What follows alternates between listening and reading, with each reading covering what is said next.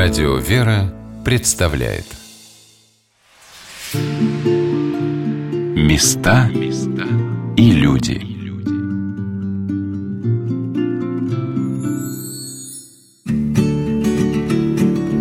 Чтобы узнать о человеке, нужно прийти к нему домой и познакомиться с его друзьями. Чтобы по-настоящему узнать город, недостаточно сходить на экскурсию, нужно пообщаться с жителями. Здравствуйте! Меня зовут Ольга Королева, и сегодня мы с вами отправимся в Санкт-Петербург. Я уже несколько раз бывала в Петербурге, но мне никак не удавалось увидеть его настоящую, не туристическую сторону. Поэтому, когда редактор предложил мне командировку в град Петров, сразу согласилась. Это очень творческий город, там постоянно что-то происходит. Ну, сама все увидишь, напутствовали меня друзья – Петербурге я попала на необычный концерт.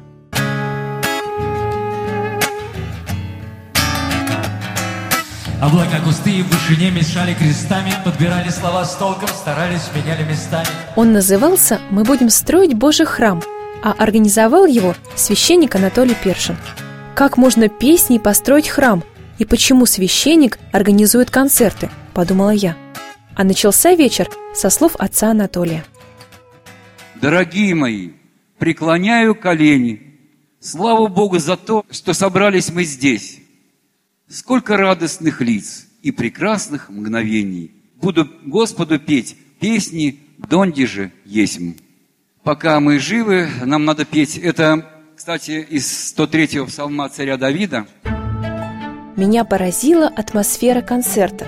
Перед началом зрители толпились в вестибюле и оживленно общались как друзья или старые знакомые. Даже не знаю, что меня удивило больше, что такое огромное количество людей знает друг друга, или то, что среди них было много молодежи, и привела их сюда явно не любовь к поп-музыке. За несколько дней до концерта отцу Анатолию исполнилось 60 лет. Собственно, это и стало поводом собраться. Сегодня мы приветствуем вас на проекте «Мы будем строить Божий храм» отец Анатолий Першин, день рождения которого мы отмечаем, юбилейный день рождения, 60-летие, начал это доброе дело, чтобы основать храм Давида Псалмопевца. На одной сцене пели маститы и начинающие артисты. Пели о том, что им близко и дорого, о любви, вере, дружбе. Заслуженная артистка России Евгения Смоленинова – исполнила в лунном сиянии. Во многом именно благодаря ей этот романс не канул в небытие и известен в наши дни.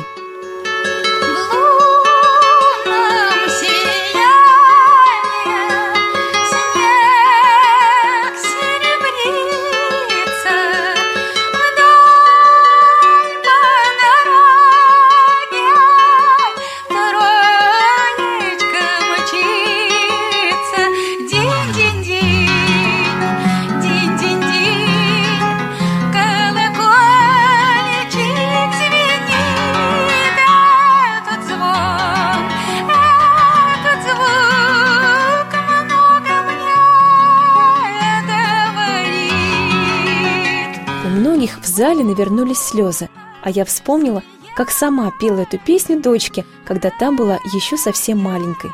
Мы с мужем искали колыбельную для ребенка и остановились на песне про бегущую тройку. И больше года дочь засыпала под «Динь-динь-динь».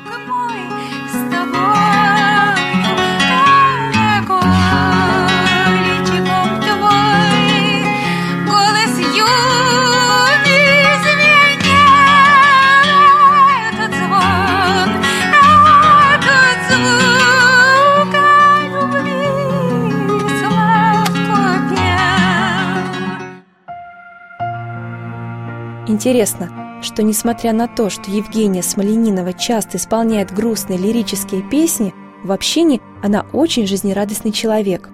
Евгения поделилась, что давно живет в Москве, но с Петербургом ее связывают очень давние родственные отношения. Глаза певицы загорелись, когда она рассказывала о городе. Петербург для меня, говорят, вторая родина. Исторически, да, вторая родина. В каком-то в смысле творческом, в смысле формирователя Петербург моя родина настоящая, знаете. Я не могу насладиться Петербургом, и э, я готова его исхаживать ногами всякий раз, когда приезжаю. И вот я уехала, и от этого мне еще милее Петербург стал, он еще роднее стал, как вот, знаете, большой видится на расстоянии. И это расстояние привело к тому, что я считаю, что это самый лучший город на Земле. Совершенно искренне. Похожие слова я услышала от музыканта Михаила Башакова. Он тоже участвовал в концерте. Я здесь родился и живу. Для меня это пространство жизни в первую очередь. Когда я возвращаюсь, особенно если долго не было, сердце замирает, когда я вижу этот город вроде свой родной. И я вот ощутил, когда поехал далеко, там, на другой континент, потом вернулся и думаю, боже мой, какой красивый город, такого на земле нет. А потом Михаил Башаков вышел на сцену и пожелал всем побольше светлых дней в сердце.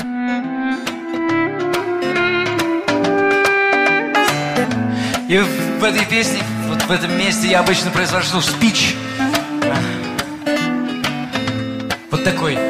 Спасибо большое, что вы сегодня все пришли. Но самое главное, спасибо, что вы есть. И мы хотим пожелать вам много светлых дней, которые совершенно не зависят от погоды, которые зависят только от нашего внутреннего свечения. Добывайте руду радости и светитесь изнутри, чтобы каждый день имел возможность быть светлым. Светитесь для тех, кто рядом, если получится для тех, кто далеко, но самое главное, без возмездно, то есть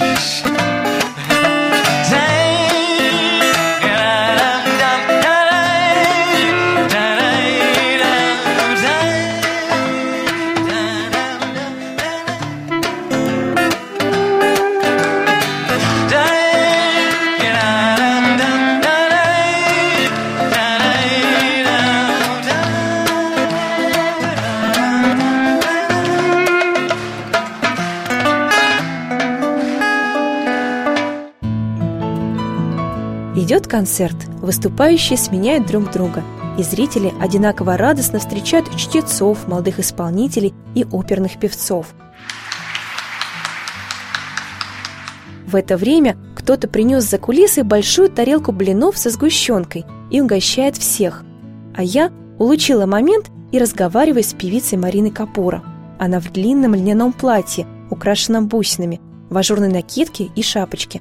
Такие костюмы носят северные народы. В песне я говорю о том, что Бог есть, божественное есть, существует. Ангелы есть. Помните, I believe in angels.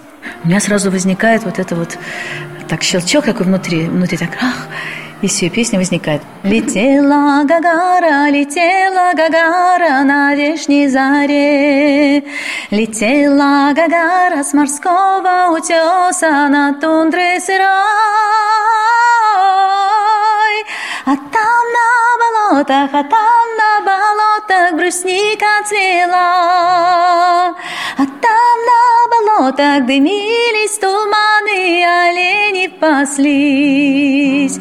То есть я пою с любовью, вот я представляю эту картинку, да, вот эта вот Гагара летит на, над болотом, лес, там олени пасутся, брусника цветет. И я все это представляю вот как кино перед глазами. И я все это хочу передать свою любовь вот этой картинке, потому что, ну, такая виртуальная, да, можно, можно сказать, картинка, которая возникает.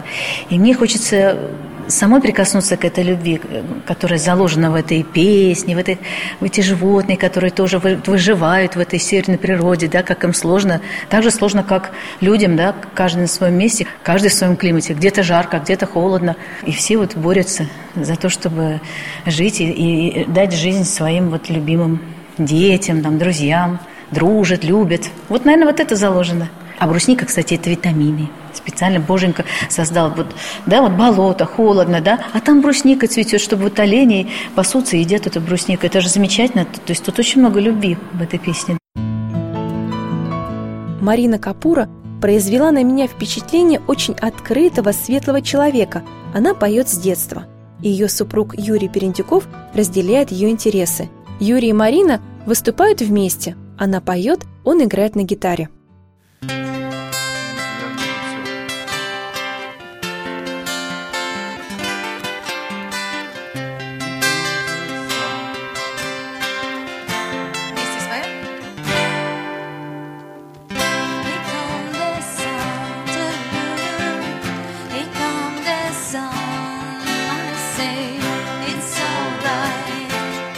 Творчество – это ну, общекоренное слово, да, творец, творить. То есть мы хотим, ну, чуть-чуть уподобиться Творцу, который создал все живое, конечно же, весь видимый и, может быть, даже невидимый мир, создал любовь. Бог есть любовь, и Он так вот сотворил мир вот такой вот прекрасный, красивый, как наша планета Земля, жемчужину такую. И человек, когда это чувствует, ему хочется отдать эту любовь Творцу. И, и когда мы в творчестве, когда мы в таком состоянии, таком позитивном, конечно, и любви, то у нас должна быть какая-то обязательно деятельность, да, кто в чем. То есть у кого какие таланты. Вообще все живое стремится к любви, и можно передавать это, вот, например, через музыку, через пение. Если есть такая возможность, то это, по-моему, прекрасно. Что вдохновляет? Ну, наверное, вот это все вдохновляет, то, что, вот, э, то, что мы видим. Нам же даны органы чувств, да, мы чувствуем, мы видим, мы слышим. И я счастлива, наверное, от того, что я вместе со всеми тоже это все вижу. То есть вот этот тварный мир создан Богом, и мы в этом потоке вот этой жизни. Вот, наверное, это вдохновляет. А город вас вдохновляет? Я коренной житель Петербурга. Родилась когда-то, это был Ленинград. Но моя прабабушка, я не знаю, может быть, она приехала сюда, но в начале века, вот фигурирует ее фамилия в книге «Весь Петербург». Вот с тех времен у меня сто лет, даже больше ста лет, все ленинградцы петербуржцы. И я вот ощущаю, что это, конечно, моя родина, что город Петербург, он воспет моим папой, например, вот его уже нет сейчас живых, но остались картины, где он воспел Петербург, э, Летний сад, Невский проспект, Думу, Исаакиевский собор. В общем, все достопримечательности нашего любимого города он отразил, он постылист. А мама, в свою очередь, она тоже очень любила город Ленинград и водила экскурсии по нашему городу на автобусах. Я маленькая сестренка своей двойняшкой, помню, как мы иногда с мамой ездили на экскурсию, и она, я слышала ее голос, микрофон, потому что это же все-таки автобусные экскурсии, вот микрофон обязательно должен быть. И, наверное, может быть, это на меня тоже повлияло, что я слышала так близко-близко мамин голос, но через микрофон в автобусе, да, и я всегда сравнивала с другими, другими экскурсоводами и всегда считала, что у мамы самый лучший голос. Ну, естественно, всегда так дети считают, но я считала, что у нее самый-самый добрый голос. Выходит, Петербург тоже вдохновляет людей. Может быть, поэтому его называют культурной столицей. Все встало на свои места, и название концерта «Мы будем строить Божий храм» и то, почему священник поет. По моим подсчетам, на концерте присутствовало около тысячи человек. Когда есть столько единомышленников, действительно можно возвести храм. Как сказал Михаил Башаков, это и есть строительство. Мы его уже строим. Вот мы сейчас говорим, я даю интервью, вы спрашиваете, а я отвечаю. Вы искренне спрашиваете, я искренне отвечаю. Вы хотите искреннего ответа, я пытаюсь э, сказать вам именно то, что я чувствую по отношению к жизни. Так же, собственно, происходит и с песнями, и на сцене. И вот это уже строительство храма. А, так сказать, периферия этого, вот, это уже будет там строительство, кирпичи, там, я не знаю, э, рабочие, радость, труд, брань ради того, чтобы достичь результата красивого. А вот что о целях концерта рассказал сам священник Анатолий Першин – я просто как-то, я понял, что надо просто людей организовать и все. Как-то призвать их. Просто их никто не зовет, а другой бы и рад бы что-то сделать, да его никто не зовет. А когда он попадает в эту среду, где все там что-то делают, и он так начинает шевелиться, ему что-то хочется сделать, он попадает, и он становится тоже творцом. И тоже смотришь, кирпич такой свой несет, раз положил, и все, у него жизнь другая пошла, когда что-то делаешь живое. Вполне ожидаемо концерт затянулся. Зрители аплодировали, не отпускали артистов. Те пели на бис. В результате программа длилась целых пять часов, и, что удивительно, никто не покинул своих мест до последнего, несмотря на поздний час. В конце зрители и артисты еще раз поздравили отца Анатолия с юбилеем, а меня не покидало ощущение, что я участвую в большом семейном торжестве. Многое лето, многое лето, многое лето.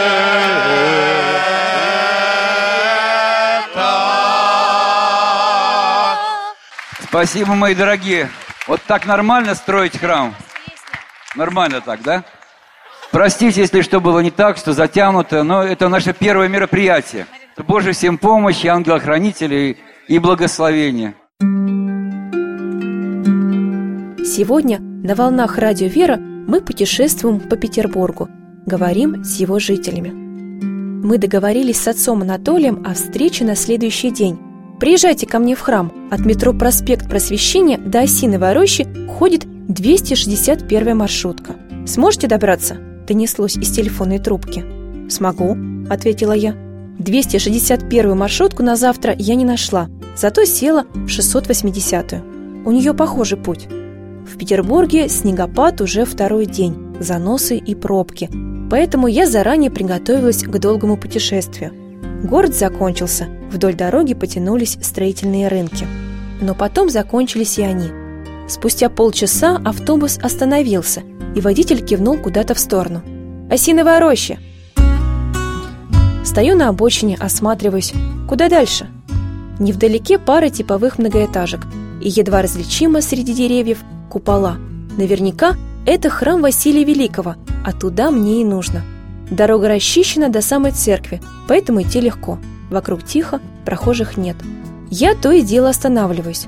Рука невольно тянется в карман, за мобильным телефоном. Сделала несколько снимков, иду дальше. Среди снежного поля стоит деревянный храм. Рядом с ним два вагончика бытовки. Деревянное здание побольше, да поломанный красный грузовичок со слоганом на боку Жизнь дается один раз, спешите делать добро. Вот и все нехитрое хозяйство.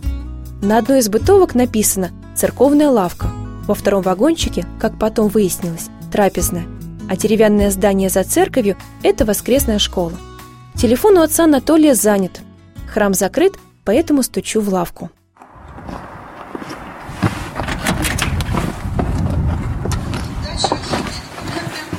Здравствуйте. Здравствуйте. А где мне отца Анатолия найти? Его нет? Мы с ним договаривались о встрече, об интервью. Я сегодня с ним говорила пару часов назад. Хорошо. Спасибо, я подожду. Давайте. Спасибо. По делам, да, уехал? А он даже еще не приезжал. Надо, чтобы сегодня подтвердили. Да, да, да, мы с ним Если он общались. значит, он приедет. Осторожно, тут не пугайтесь, у нас кошечка живет. Людмила Кибина, прихожанка храма, присматривает за церковной лавкой. Она сетует, что недавно в храме завелись мыши, но настоятель, отец Анатолий Першин, разрешил завести кошку. Когда мы вошли, небольшой худой котенок выбежал нам навстречу, а Людмила первым делом принялась топить печку. В храме было довольно холодно. Печное отопление, да? Топите печку? Или, а, буржуйку вижу.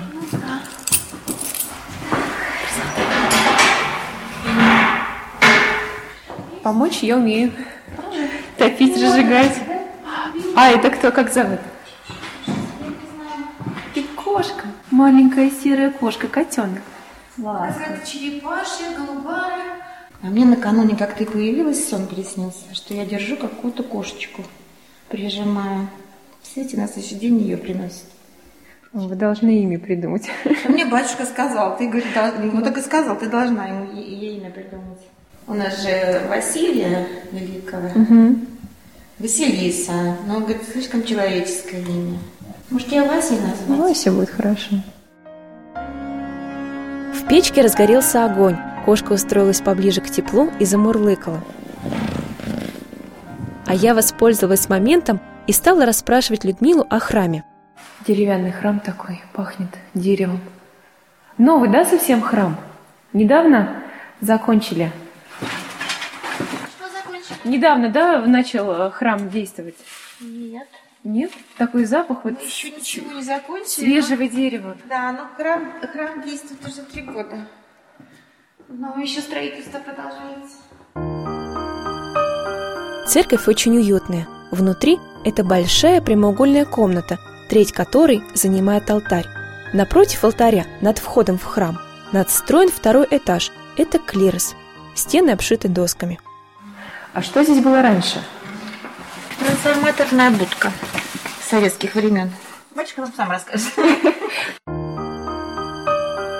Я поняла, что здесь есть какая-то история и решила, что расспрошу отца Анатолия, а пока продолжила знакомиться с храмом. На стенах иконы есть старинные, вместо паникадила – люстра, а вот иконостас затейливый, искусно вырезанный из дерева. По словам Людмилы, сделали его под Архангельском. Иконы писала у нас художница в Левашово живет, наша прихожанка Неля. А иконы откуда? Иконы то, что батюшки еще было, мы привезли, перевезли сюда с матушкой, забрали из того оттуда. Не из того, то, что у них там дома было.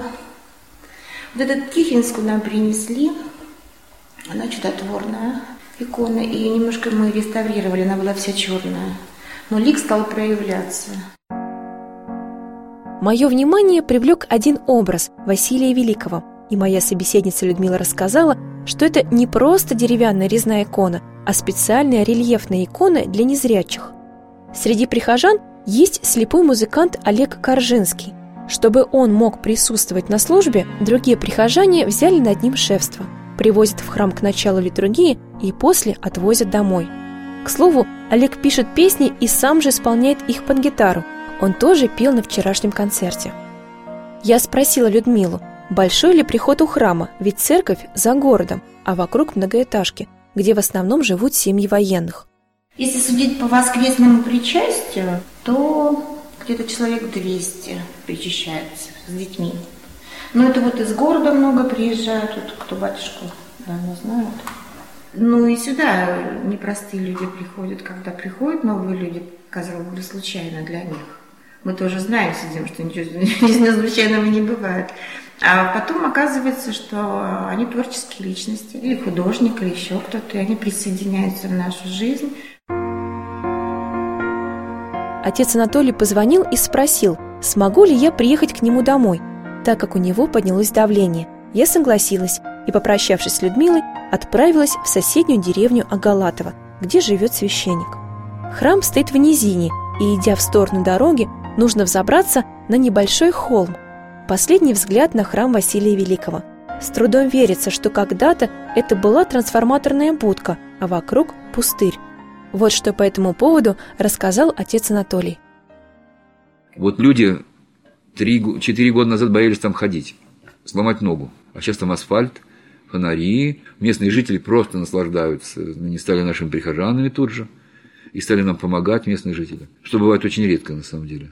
Жители обычно местные не очень любят. А, а у них пошло благоустройство. Теперь они ходят, там ноги не ломают. Они ноги ломали раньше. Там были какие-то болота, ямы какие-то. В общем, ужасно было. А сейчас там, вот, там процветает православие. Старенький рейсовый автобус довез меня до Галатова. 9 километров от храма до деревни мы проделали минут за 20. Но это еще не все. До садового товарищества, где живет отец Анатолий, оставалось еще порядка двух километров. На остановке ждали такси двое ребят, и поскольку они ехали в том же направлении, что и я, согласились меня подвести.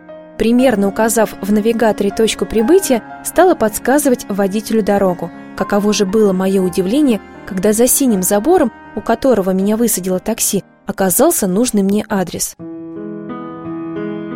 В доме отца Анатолия было тепло и людно. Гости здесь частое явление, сразу поняла я. Ксения и Анна приехали из Минска, а Алексей – из Риги. Матушка Ольга, супруга отца Анатолия, хлопотала по хозяйству, мыла, готовила, накрывала. Просторная комната занимает почти весь первый этаж двухэтажного дома. Это и кухня, и столовая, и гостиная сразу. Мы расположились за большим круглым столом, пили чай и беседовали.